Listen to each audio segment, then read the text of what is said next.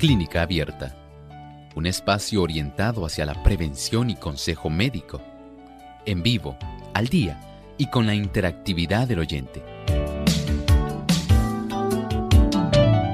Clínica Abierta, poniendo al doctor a su alcance para un diálogo claro y honesto, porque nos importa su bienestar y salud.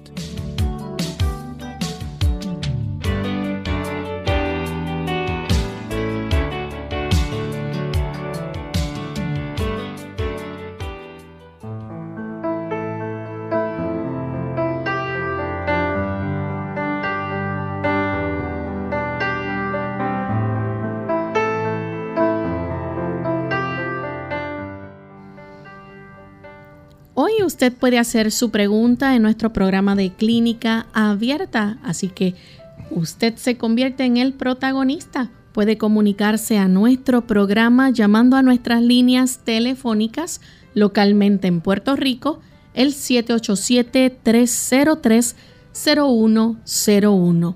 Para los Estados Unidos, el 1866-920-9765 para llamadas internacionales libre de cargos, el 787 como código de entrada 282-5990 y 763-7100. Desde este momento usted puede comenzar a llamar a nuestro cuadro telefónico para hacer su consulta. También puede participar escribiéndonos a través de nuestro chat. Solamente tiene que visitar nuestra página web radiosol.org. En vivo durante esta hora a través del chat estaremos recibiendo sus consultas.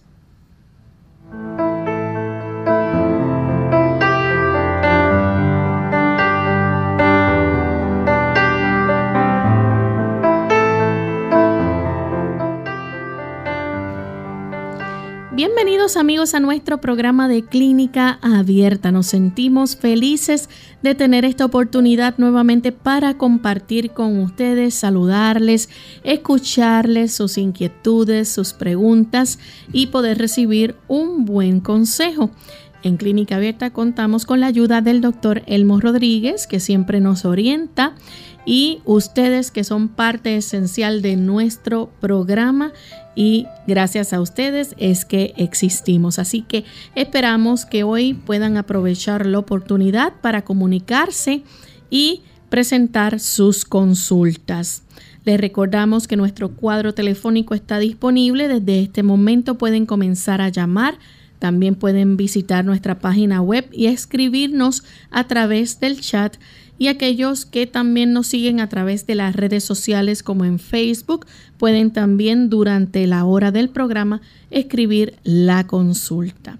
Le damos una cordial bienvenida a todos los que ya se encuentran sintonizando, aquellos que nos escuchan a través de Radio Paraíso y también a través de Radio Sol, tanto desde el oeste hasta el este de Puerto Rico.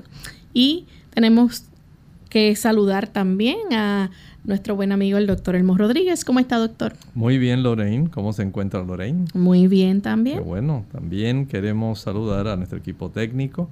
Saludamos a todos aquellos que en diversas latitudes se enlazan en este espacio de tiempo y nos brindan su amable atención. Muchas gracias por acompañarnos. Así es. Antes de comenzar con la primera llamada, queremos entonces compartir con ustedes el pensamiento saludable para el día de hoy. Escuchemos. El pensamiento saludable dice así. Mujeres y niños sufren por tener que respirar en la atmósfera que ha sido contaminada por la pipa, el cigarro o el pestilente aliento del que usa tabaco los que viven en esta atmósfera siempre estarán enfermos. Así es, el fumador pasivo, esa persona que también tiene la probabilidad de sufrir cambios perjudiciales en su tejido pulmonar, también tienen la oportunidad de desarrollar fibrosis pulmonar, enfisema, aunque ellos nunca quisieron llevarse un cigarro o un cigarrillo a sus labios. la atmósfera en la cual se desempeñan estas personas en realidad se contamina. Lamentablemente, muchas personas, a pesar de los esfuerzos sanitarios de los gobiernos, continúan con este mal hábito que incluso ahora ha adoptado una modalidad de el cigarrillo electrónico. En realidad se ha encontrado que todavía hace más daño porque la concentración de nicotina tiende a ser aún mayor y los químicos adicionales que le añaden están causando problemas adicionales y una mayor oportunidad de desarrollar complicaciones tan serias que la mortalidad en estas personas ha aumentado especialmente en personas jóvenes. Sencillamente por la cantidad de sustancias adicionales que le han podido añadir para que resulte más placentero el tipo de experiencia porque ahora le añaden estas compañías diferentes tipos de olores, fragancias, sabores para que las personas, especialmente los jóvenes, puedan adquirir este tan perjudicial hábito. Bien, y con este buen consejo vamos entonces a dar inicio a nuestro programa. Solamente queremos recordarles que estaremos recibiendo una sola pregunta por persona para brindar a otros la oportunidad de participar. Nuestras líneas ya han comenzado a llamar nuestros amigos, pero todavía hay algunas disponibles, así que pueden llamar para participar. Tenemos a Gladys que se comunica de la República Dominicana. Gladys, bienvenida. Dios bendiga para el doctor y Lorraine. Buen día, Gladys.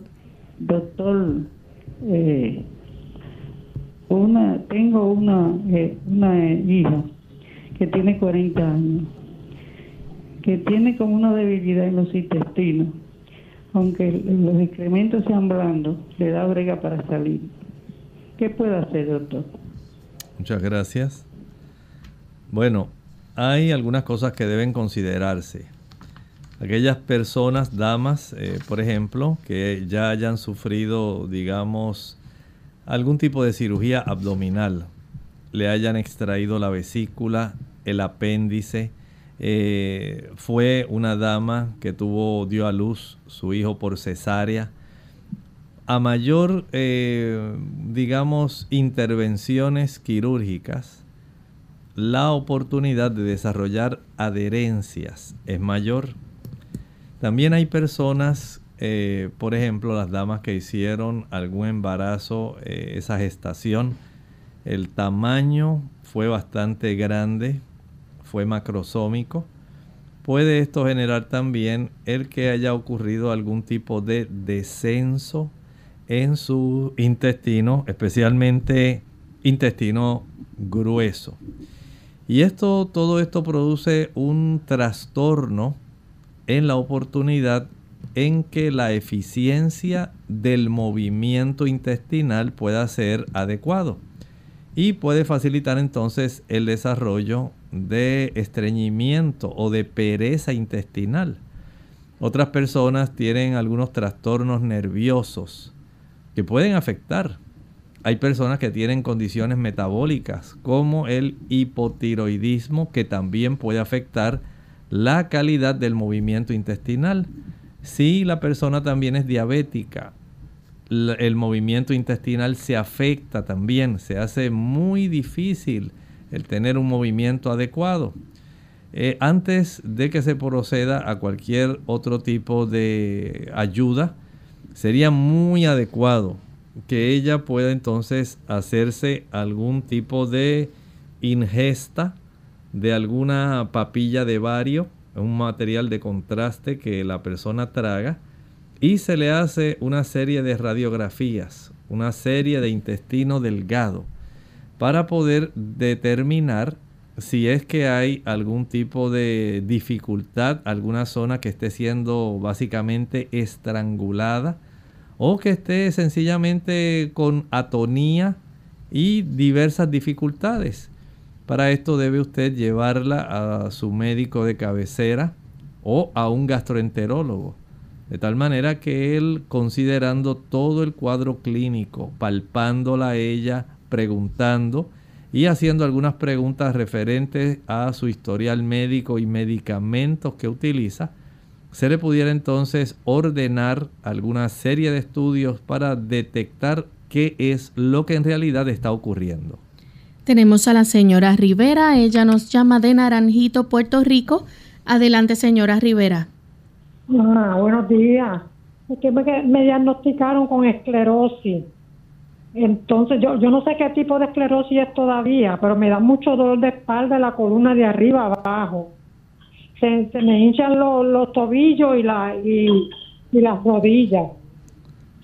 Y eso es un dolor insoportable. A ver cómo me podría ayudar. ¿Cómo no? Eh, podemos darle ayuda, especialmente si usted puede hacer algunos cambios en su estilo de vida. Digamos, en primer lugar, si usted puede evitar el consumo de los alimentos que son de procedencia animal. Estos productos como la leche, la mantequilla, el queso, los huevos y la carne van a facilitar por un lado, procesos inflamatorios y por otro lado, pueden también activar un proceso destructivo por parte del sistema inmunológico y en algunas personas dentro del sistema nervioso central y en la médula espinal. En estos casos básicamente se va eh, impidiendo el que el tejido nervioso pueda tener una capacidad adecuada porque ocurre destrucción en segmentos, en áreas específicas. Y esto entonces trae una serie de complicaciones para la paciente o el paciente que lo padece. El evitar los alimentos de origen animal puede ayudar a que el sistema inmunológico no se trastorne tanto que pueda afectar atacando a su propio tejido del sistema nervioso. De esta manera usted puede conservar la integridad de ese tejido, evitando las lesiones como las que ocurren en la esclerosis, esclerosis múltiple, me refiero si es el tipo de esclerosis que usted tiene. Y este tipo de situación, detenerla, evitar también el consumo de azúcar, resulta muy adecuado. Adopte la sana costumbre de poder extraer jugo de diversos vegetales, por lo menos 7, 8 vegetales. Añada un tomate, un pepino o pepinillo, un tallo de apio, añada una remolacha, un rábano, un diente de ajo, algunas ramitas de brócoli, algunas ramitas de coliflor, algún puñado de espinacas. Esto todo esto licuado y extraído, el jugo puro. De ese jugo pueda usted tomar por lo menos 4 a 6 onzas dos veces al día.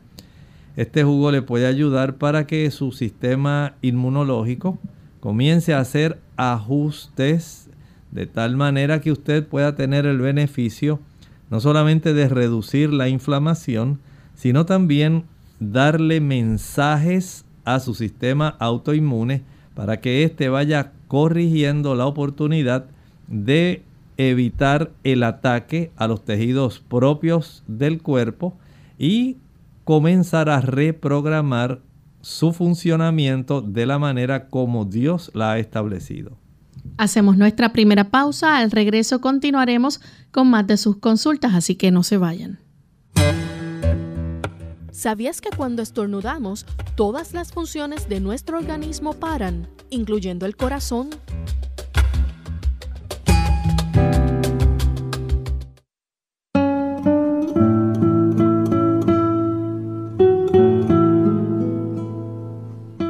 Las personas que dejan huella no son las más acreditadas. Lo son las que se preocupan por los demás.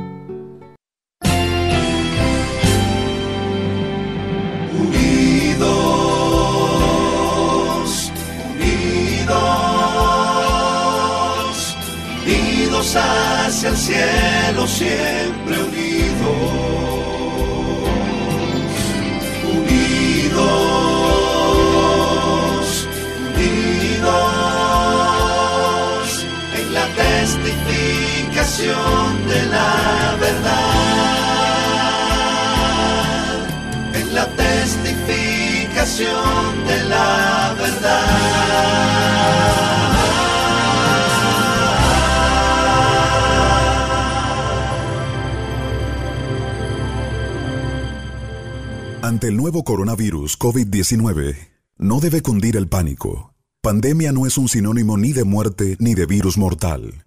Esto no significa que vamos a morir todos. El mensaje es, la vacuna eres tú.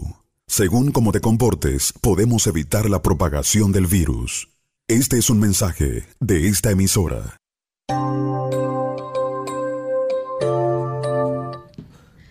Tenemos en línea telefónica a Carmen de la República Dominicana con una consulta. Adelante, Carmen, bienvenida. Sí, buenos días, bendiciones. Eh, yo quiero hacerle una pregunta al doctor. Yo estaba sufriendo de nervios, me daban unos nervios y una gana de llorar y todo. Bueno, yo consulté con él y él me mandó donde un psicólogo, un psiquiatra cristiano. Yo fui a, a Vista del Jardín, me atendieron, ok me indicaron sertralina media eh, de 50 en la mañana y Biocan, que viene siendo clonazepam, una en la noche. Yo le quiero, yo me he sentido mucho mejor, gracias a Dios, pero a veces me siento como ansiosa. Entonces, yo quiero saber si yo puedo con esos medicamentos beber algún suplemento, ya sea vitamina B, complejo B o o la vitamina que Centrum, que yo le estaba bebiendo, pero la paré porque me indicaron esos medicamentos y qué contraindicaciones puedo tener. Muchas gracias. ¿Cómo no? Eh, le felicito porque usted siguió las indicaciones y espero que pueda tener mejoría. Espero que la mejoría sea tanta que usted en poco tiempo ya pueda estar por lo menos eh, solamente con la sertralina, evitando a largo plazo ya el clonazepam, una vez ya se controle su problema. Y sí, puede ayudarse utilizando el complejo B. El complejo B no va a interferir para nada con ninguno de los dos fármacos. Puede utilizarlo o si usted utiliza la otra pastilla que es multivitamina, multimineral, si ya tiene todo el complejo B, en realidad pues no tiene que tomar el complejo B, se queda con la otra pastilla que me mencionó. Eh, pero si no tiene toda la cantidad de complejo B eh, que estamos presentando, entonces sí sería útil el que la pudiera utilizar. Eh, use una de las dos, de todas maneras, o una o la otra. Y esto pues lo puede, ya sea la Centrum o la vitamina complejo B, puede utilizarlas sin ningún tipo de trastorno que pueda interferir con el uso de la sertralina o el clonazepam. Y espero que mejore tanto que de regreso allá al médico que la atendió en vista del jardín, este pueda seguir haciendo los ajustes de tal manera que se pueda evitar el uso de la clonazepam. Tenemos entonces a Carmen que llama de San Sebastián, Puerto Rico. Carmen, bienvenida. Buenos días. Saludos. Este, es que yo eh, eh, tuve un accidente en el, en el mes pasado, en septiembre, entonces pues me lastimé la, la, eh, la, la columna, o sea, las costillas. Y entonces este, pues, yo empecé a tomar el jugo de uva, me alivió bastante, pero el jugo de uva blanca, si eso se puede tomar por mucho, por, cantidades, o no sé, o, me hace daño para, para eso que siento, esos dolores que siento bien grandes. Gracias. Bueno, todo depende si usted tiene algún tipo de condición como la diabetes. Y el utilizar este jugo, si lo va a tomar, si es que usted ha notado, ¿verdad? Ese beneficio tal como nos está explicando al consumirlo, donde se le reduce las molestias y el dolor, trate de utilizar una cantidad mínima, digamos de unas 4 onzas hasta 6 onzas, no más de eso, digamos más o menos una hora después de las comidas. Y esto le puede ayudar si no, hay otro tipo de jugos que le podrían ayudar, como por ejemplo el jugo de apio, el jugo de celery. Eh, puede combinarlo con limón y este también le puede ser de mucha ayuda sin el temor a que la cantidad de azúcar se le vaya a elevar. Así que puede preparar, digamos, para dos tazas de agua, añada unos cuatro tallos de apio, de celery, y el jugo de uno o dos limones. Proceda a colar y tome aproximadamente una taza en ayuno en la mañana y otra taza una hora después de la cena cada día. Bien, tenemos entonces a Esther de San Sebastián. Adelante, Esther. Buenos días, que Dios le bendiga. Eh, quiero hacerle una pregunta. Es que yo tengo una espalda bien fuerte, me han recetado, me, han hecho análisis y algo bien de todo. Y también tengo un dolor en el abdomen. Y pues no sé qué es lo que tengo porque de las análisis eso que me hacen algo bien, pero las pastillas que me recetan no me hacen nada. A ver si me puede dar algo de... Mire, tanto... Muchas gracias. Tanto para el dolor de espalda como para ese dolor de abdomen. Aunque sus pruebas de análisis eh, sanguíneo hayan salido bien, no quiere decir que usted no tenga dolor. Y hay que detectar de dónde proviene el dolor. En el caso de su dolor de espalda hay que detectar si hay contracturas musculares, si hay desarrollo de osteoartritis, si se han desarrollado espolones, si pudiera haber algún tipo de eh, compresión que se esté desarrollando en alguna raíz nerviosa, eh, pudiera haber también eh, problemas en cuanto a la resequedad que ocurre en los discos, ruptura del anillo fibroso, también pudiera haber otros trastornos abdominales eh, de inflamación que se estén generando y que le han facilitado el desarrollo de dolor. Y por supuesto hay que hacer estudios. Por lo menos los estudios de imágenes para espalda y para abdomen pueden ser muy útiles. De esta forma es como le podemos ayudar teniendo ya un diagnóstico mucho más específico. Tenemos a María, o debo decir Silvio de Nicaragua. María de Toalta. Hello. María, adelante con la consulta. Ah, yo no soy de Nicaragua, soy de Toalta.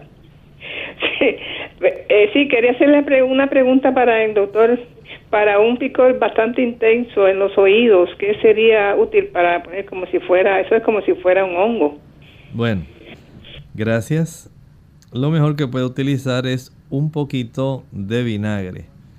Diluya dos gotas de vinagre con dos gotas de agua. Mézclelo bien, no tiene que usar mucha cantidad, porque de ese poquito que usted está utilizando, en realidad lo que cabe en el conducto auditivo son tan solo unas dos, tres gotas. Y esto va a ayudar para que si hay eh, algún tipo de trastorno, digamos, de hongo o de algún tipo de molestia, a veces hay resequedad, se pueda aliviar, pero, escuche bien, tan pronto esté a su alcance, vaya a su médico de confianza para que con ese instrumento que se llama otoscopio pueda él ver directamente el conducto auditivo externo y pueda cerciorarse de qué es lo que está ocurriendo para que usted pueda tener todo el beneficio de un diagnóstico ya eh, bien preciso. Tenemos a Silvio que llama de Nicaragua. Silvio. Hola, buenos días, bendición hermana. Eh, doctor, una consulta. Es acerca de la creatinina. Yo la tengo 1.8, pero una consulta es cómo hago para bajar la, creatinina, pues, porque también tengo dos quistes en los riñones. En ambos riñones tengo dos quistes. Y para bajarla, y si malo hacer ejercicio. Muy amable, bendiciones. Muchas gracias, Silvio. Bueno, si usted es un paciente diabético o si es hipertenso o si es un paciente de insuficiencia renal, si la tiene elevada, no debiera llegar a esa cifra. Eh, es muy útil eh, saber cómo está la urea también y cómo está la microalbúmina urinaria. Es que todo depende de cuál es la razón, si es que hay algún tipo de daño renal por eh, ataque de anticuerpos, si es que el daño renal es por una hipertensión arterial descontrolada durante mucho tiempo, si su daño es por diabetes que le está afectando la filtración renal, entonces hay que corregir el problema básico. No es tanto concentrarse en el asunto de la creatinina. Sí entiendo que es un parámetro que ayuda a saber al médico cómo está la función renal, pero lo que se debe atacar directamente más bien es la causa por la cual se ha deteriorado el funcionamiento renal y generalmente cae una de esas tres causas. Y esto pues nos hace también observar con detenimiento eh, el desarrollo de esos quistes renales. Eh, si usted está usando medicamentos o ha estado en un tratamiento, digamos, muy fuerte como algún tipo de quimioterapia, o ha utilizado por mucho tiempo analgésicos antiinflamatorios no esteroideos, pudiera esto facilitar tanto el deterioro de la función renal como el desarrollo de quistes a nivel renal. Indague en relación a esta información que le estoy brindando y trate de corregir lo que está sucediendo. Bien, tenemos en línea telefónica a Marta. Ella nos llama de Añasco, Puerto Rico. Adelante, Marta. Buenos días. Buen día. Mira, pero es que mi esposo ¿Sí? Saludos. No, yo tengo fibrosis pulmonar aguda. ¿Qué es bueno para eso que me pueda ayudar? Muchas gracias.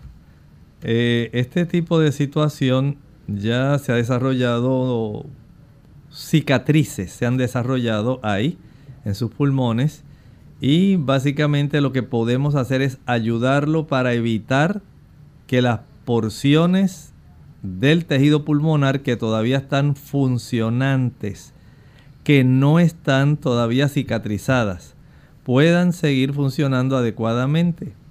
Y para eso, número uno, debe usted evitar exponerse a aquellos agentes químicos que pudieran irritar su sistema respiratorio bajo.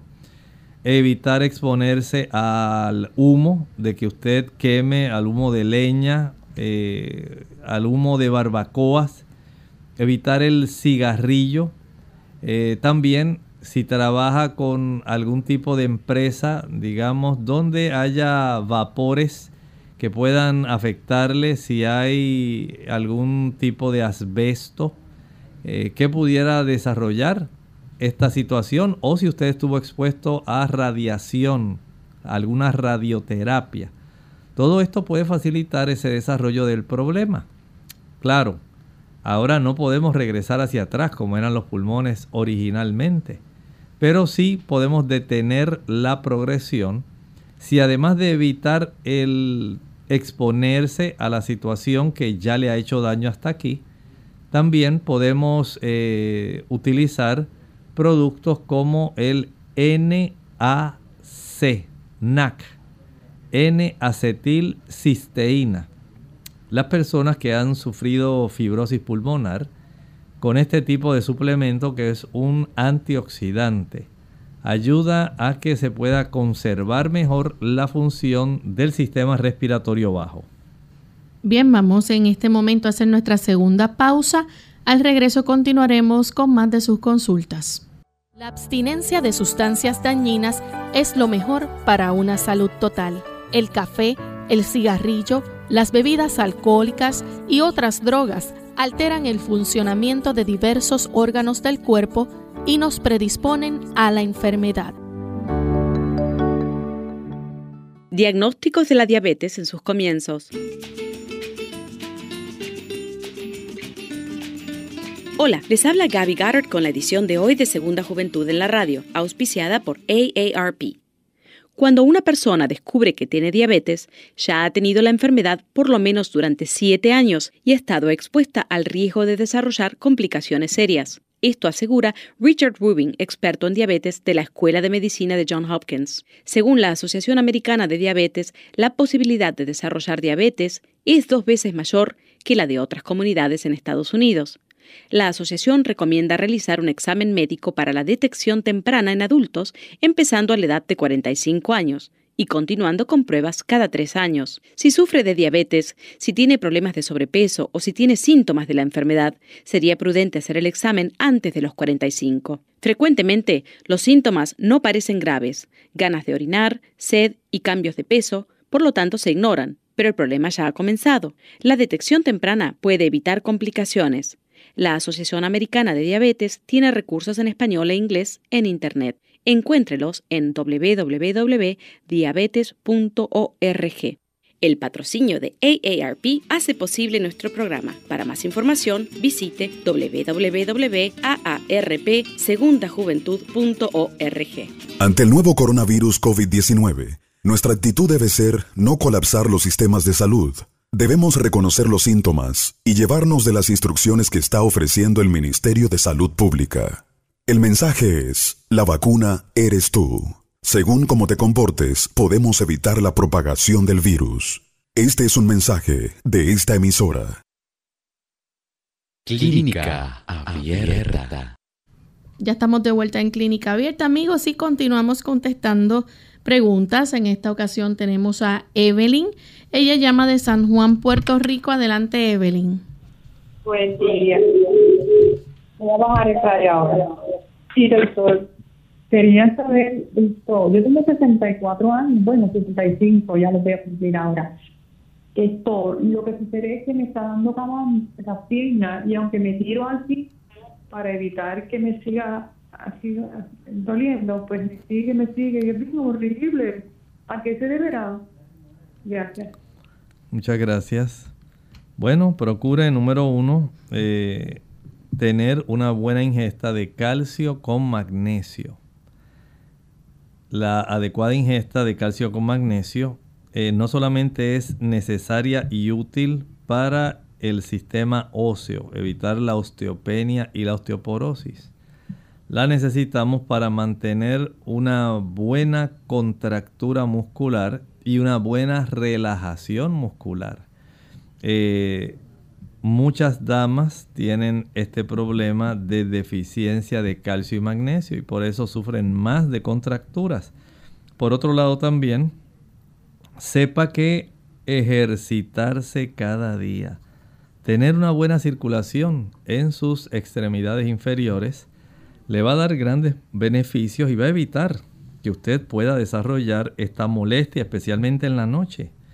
Algunas personas se despiertan porque sienten ese tipo de contractura, ese calambre tan fuerte que las despierta, tienen que sentarse en la cama, comenzar a gritar un rato, sobarse y tratar entonces de ir relajando sus músculos de la pantorrilla, de los dedos, del pie, para poder entonces volver a conciliar el sueño. Pero en realidad verifique la ingesta de calcio, magnesio y la cantidad de actividad física que usted hace. Y otro detalle, ingiera suficiente agua. Si la sangre está muy espesa, que no facilita una, un buen paso a través de las arterias más lejanas, que son las de las extremidades, también puede sobrevenir este problema. Bien, tenemos en línea telefónica, bueno, se nos cayó Anthony, así que continuamos entonces con José de la República Dominicana. José, él dice, doctor, quiero saber qué es bueno para la hepatitis B y qué puedo tomar. Bueno, en ese aspecto podemos recomendar, número uno, que usted se dé seguimiento con su médico. Hay que estar muy atento a cuán inflamado está su hígado Hay que saber cómo está, digamos, la cifra de sus enzimas hepáticas, porque de acuerdo a esto, pues podemos dar un buen seguimiento. Recuerde que hay plantas como el diente de león, el amargón, dandelion root, este tipo de producto cuyo nombre botánico es el Taraxacum officinale. Ayuda para este tipo de casos. Pero por supuesto, debe usted darse seguimiento con un médico que esté al tanto de la cifra de esas enzimas hepáticas para poder saber cómo está evolucionando. Juan desde Costa Rica nos escribe, él dice que le hicieron un examen de antígenos, salió con un porcentaje de 10.8, le mandaron una biocida y pregunta, ¿qué tan mal es este porcentaje de 10.8? ¿Es cáncer? Pregunta. Bueno, sería muy útil saber eh, qué tipo de antígeno es el que le ordenaron porque eh, si es antígeno de la próstata, está por ejemplo el CEA, que también se mide para saber cómo está el cáncer de colon. Y hay otros tipos, otros tipos de antígenos que se están eh, solicitando. Pero hay que saber a qué corresponde, qué estudio en realidad es este que usted está refiriéndonos como que salió en 10.8. La siguiente consulta tenemos a Felicia Batista de la República Dominicana, tiene 54 años, le encontraron varices en las piernas y desgaste en las rodillas. Le duelen mucho las piernas, ella quiere saber algo natural para tratar esta condición. También le recetaron medias para los pies. Bien, aquí tenemos un caso de insuficiencia venosa no nos establece precisamente si es insuficiencia venosa profunda, superficial o insuficiencia de las venas comunicantes. Pero de todas maneras el médico les recomendó el uso de estas medias de compresión. Son muy adecuadas.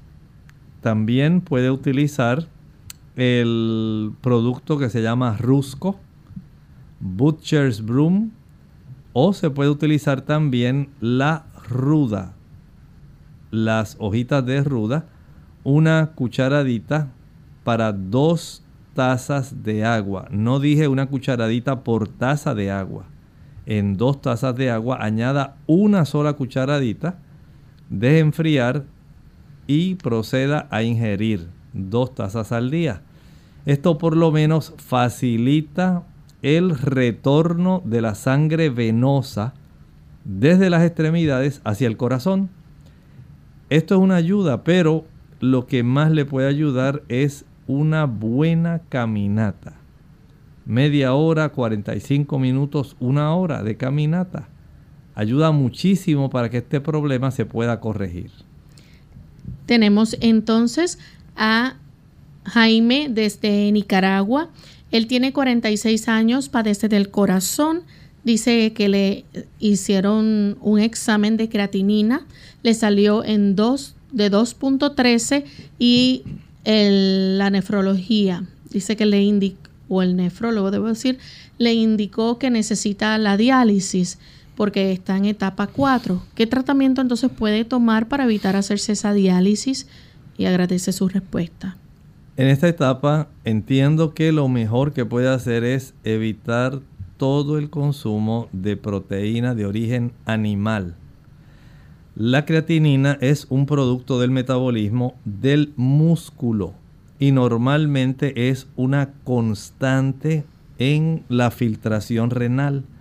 Debe estar aproximadamente entre 0.8 a 1, aproximadamente a veces hasta 1.2 pero usted básicamente lo ha duplicado. O sea que la situación de su función renal se ha tornado muy afectada. En realidad, el cambiar la proteína de una proteína animal a una proteína vegetal, esto estoy diciendo que no puede, no puede consumir alimentos como la leche, mantequilla, queso, huevos o carne de ningún tipo.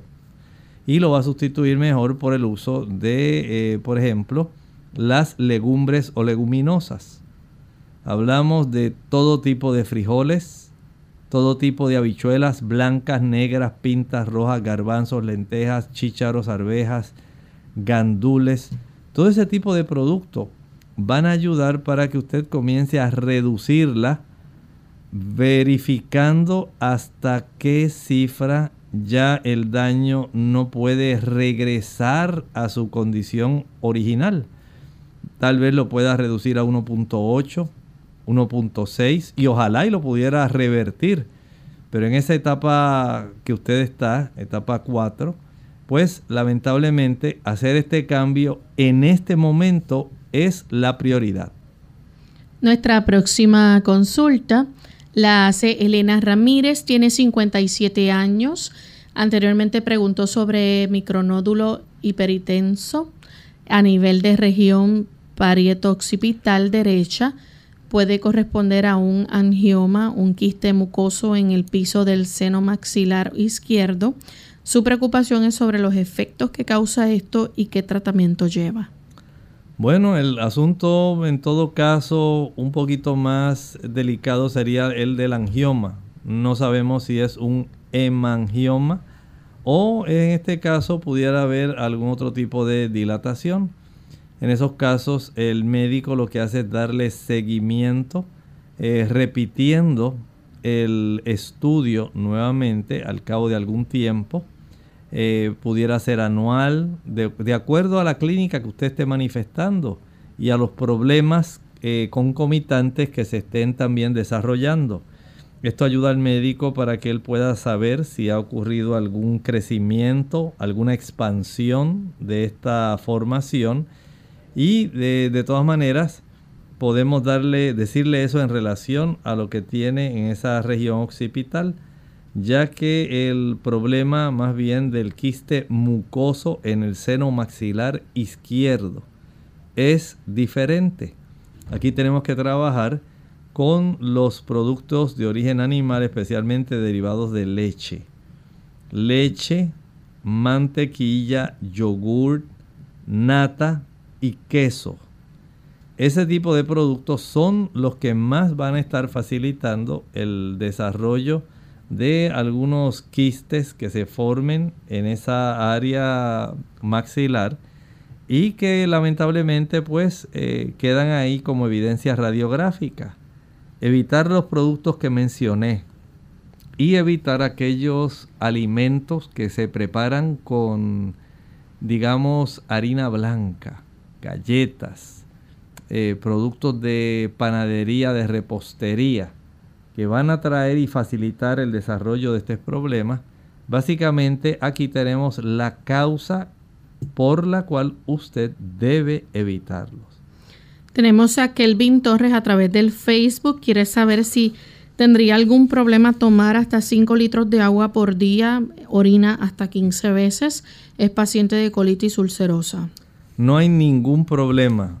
El tomar esos, eh, bueno, 5 litros, dijo. Sí. Bueno, no, no necesita tanto. En realidad, ya con unos 3 litros es suficiente.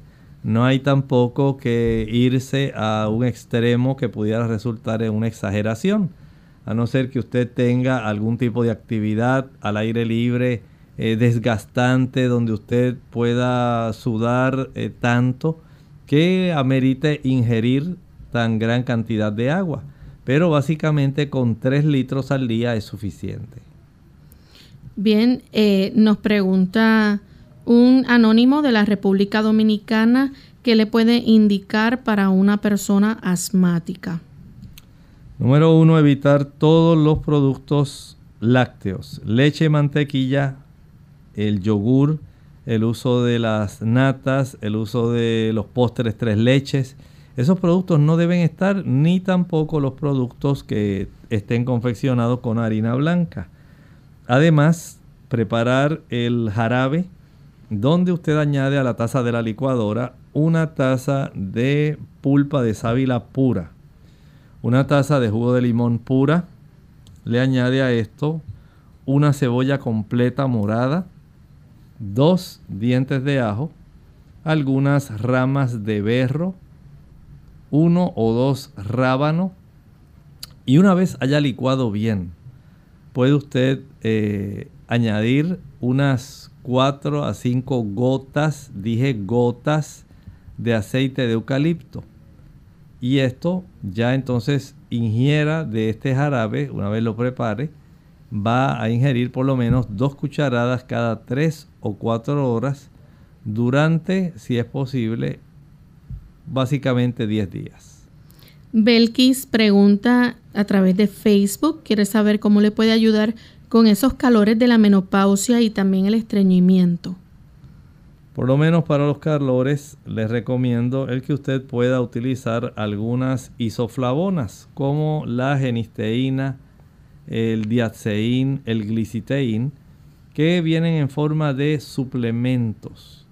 Hay personas, damas, que los utilizan y esto les ha ido bastante bien, les ayuda bastante para que puedan eh, tener una mejoría de estos trastornos vasomotores, fogajes, calentones. Es algo básicamente sencillo que usted puede adquirir en alguna tienda de productos naturales. Josefina Rodríguez de Santo Domingo, ella dice que siente un movimiento en el esófago, no es todos los días, pero cuando come algo es que siente ese movimiento incómodo que puede ser.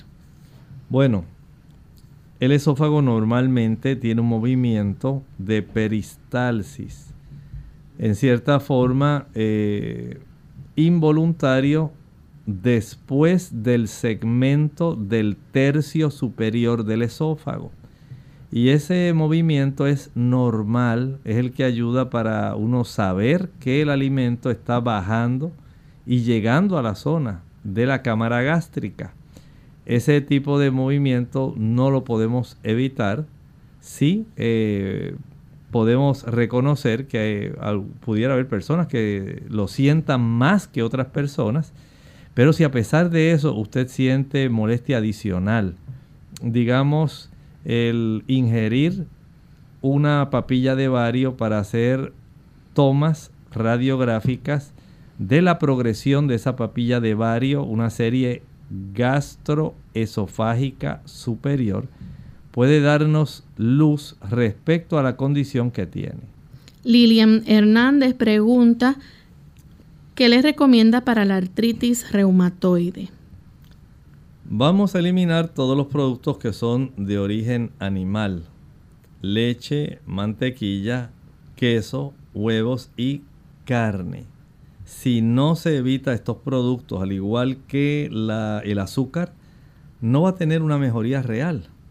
Puede utilizar plantas eh, para tomarlas en forma de infusión, como por ejemplo la ortiga. Ayuda para este tipo de situaciones. También el preparar el jugo donde usted combina una taza de agua con dos cucharadas, eh, perdón, dos tallos de apio y el jugo de dos limones. Licúe bien, cuele y ese tipo de producto lo va a tomar. Así que tanto la ortiga como este otro tipo de jugo pueden ayudarle para que usted reduzca la inflamación y el trastorno contra su propio cuerpo que ha generado eh, su estilo de vida. Tenemos a Katiria de Río Grande, Puerto Rico. Adelante, Katiria. Sí, buena. Eh, estoy llamando porque soy una joven de 25 años y sufro mucho de infecciones de oído, de garganta y de orina. Y que quisiera saber qué podría hacer. Bueno, podemos robustecer el sistema inmunológico. Una dama que tiene su sistema inmunológico reducido, eh, inmunosuprimida, o no, no digamos totalmente inmunosuprimida, pero que no está funcionando adecuadamente, va a facilitar que hayan eh, infecciones múltiples. Ocurre más en las personas que ingieren azúcares. Deje el azúcar, la leche, el uso, ¿verdad? De los jugos, maltas, refrescos, bombones, helados, paletas, bizcochos, flanes, chocolates. La leche también hay personas que le causa una mayor cantidad de eh, problemas de infección a nivel de la garganta.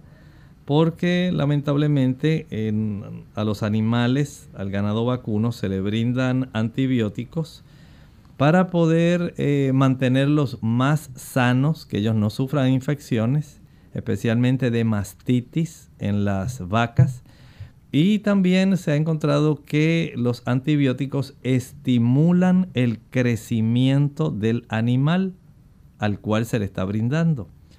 Así que básicamente tienen dos beneficios. Los animales engordan, crecen más y por otro lado crecen sin enfermedad. Pero lamentablemente esos productos se concentran en la leche. Y al concentrarse en la leche, hay muchas personas que están desarrollando resistencia a los antibióticos por el uso de alimentos que son eh, muy altamente contenedores de, de sustancias así como los antibióticos. Y entonces se está observando un aumento en la resistencia a medicamentos antibióticos que anteriormente se prescribían y daban muchos resultados.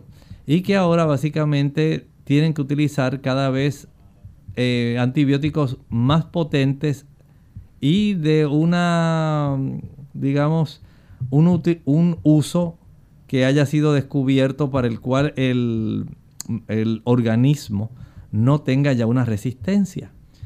Y estas son cosas que hay que considerar porque en aquellas personas que se han acostumbrado al uso de muchos antibióticos, puede esto crear resistencia a la utilidad del antibiótico a consecuencia de la amplia variedad, a la diversidad de antibióticos y a veces a la pobre utilización. Porque hay personas que teniendo una, digamos, infección de garganta, toman el antibiótico por tres días. A los tres días se dan cuenta de que ya han mejorado y dice, ah, no, yo no lo voy a tomar, eh, no voy a completar la terapia de 7 días, de 9 o 10 días. Sencillamente me voy a quedar así con estos 3 días y como ya se me pasó, no tengo fiebre, no me duele y me siento muchísimo mejor para como yo estaba.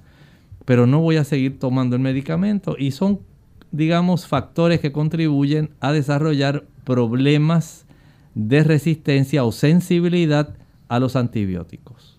Tenemos entonces a Michelle de la República Dominicana. Dice que come frutas en la mañana, se las come variadas. Quiere saber si, eh, si se comen variadas o una fruta a la vez y cada cuánto tiempo. Quería saber si se comen todas juntas y cómo hacer una proteína natural para tomar. Bueno, en realidad debe usted concentrarse no tanto en un licuado eh, proteico, prefiere hacer un buen desayuno. Un desayuno que contenga algún cereal. Ahí hay proteína. En la avena hay proteína. En el trigo integral hay proteína. En el arroz integral hay proteína. O sea que usted tiene y una buena proteína está en la quinoa. Ya tiene aquí una diversidad que le puede proveer proteína si añade algunas semillas, nueces, almendras, eh, trozos de coco, maní, ya tiene proteína adicional. Si todavía usted quiere comer frutas, le recomiendo para que tenga pocos trastornos digestivos, utilice un solo tipo de fruta y de esa coma bastante para que entonces pueda tener, eh, digamos, aquellos elementos necesarios para que usted tenga energía y pueda reparar sus tejidos. Tenemos también a Juan de Costa Rica. Dice que eh, próstata 10.8, tiene 67 años. Recomendaciones. Ah, es que hace un momento nos había preguntado en relación al antígeno. Eh, debo entender que es el antígeno específico de la próstata. 10.8 eh, a los 67 años. Pues pudiéramos decir que en cierta forma está cerca de lo normal, pero ya se ha excedido. Y este tipo de mm, elevación hay que tomarlo desde la perspectiva de cuánto tenía anteriormente, la última vez que se lo hizo y antes de esa, la antepenúltima. Saber si el incremento ha sido notable, si ha sido gradual, para poder entonces eh, recomendar ya en ese tipo de elevación es recomendable hacer un sonograma prostático transrectal con biopsia si hubiera algún tipo de lesión o agrandamiento en los centímetros cúbicos de la próstata, cuán grande pudiera estar. Si hay eh, dificultad para que usted pueda orinar, si además de esto usted tiene que levantarse varias veces en la noche, eh, todo eso hay que tomarlo en cuenta para saber cuál va a ser entonces el procedimiento a seguir. Bien, ya hemos llegado al final de nuestro programa. Agradecemos a todos los amigos que hicieron sus consultas y les invitamos a que mañana nuevamente nos acompañen. Si no le dio tiempo a comunicarse, mañana tienen otra vez la oportunidad de participar. Vamos a finalizar entonces con el siguiente pensamiento para meditar. La primera epístola del apóstol Juan, en el capítulo 4 y el versículo 10, nos dice allí, en esto consiste el amor, no en que nosotros hayamos amado a Dios, sino en que Él nos amó a nosotros y envió a su Hijo en propiciación por nuestros pecados. Usted y yo no hemos hecho nada para que el Señor nos ame tanto. Él nos ama a pesar de nuestra indignidad, a pesar de que somos tan desobedientes. Por eso precisamente fue que envió a Jesús al mundo. Él desea restaurar una relación que ha sufrido una ruptura. Ha habido una relación que se tronchó. Y Jesús viene a restaurarla. Dios nos acredita la vida obediente que llevó Cristo en esta tierra y nos ofrece su vida a cambio de la nuestra, por cuanto Él vivió una vida donde no hubo ninguna mancha de pecado. Y a consecuencia de esa acreditación de una vida que fue inmaculada, nosotros somos encontrados agradables delante de Dios, porque Él mismo proveyó la solución. Por eso el Señor nos ama tanto. Nosotros no le buscamos a Él, Él nos buscó a nosotros y nos dio el remedio para que volvamos a reunirnos como hijos con su Padre. Nosotros nos despedimos y será entonces hasta la siguiente edición de Clínica Abierta. Con cariño compartieron el doctor Elmo Rodríguez Sosa y Lorraine Vázquez. Hasta la próxima.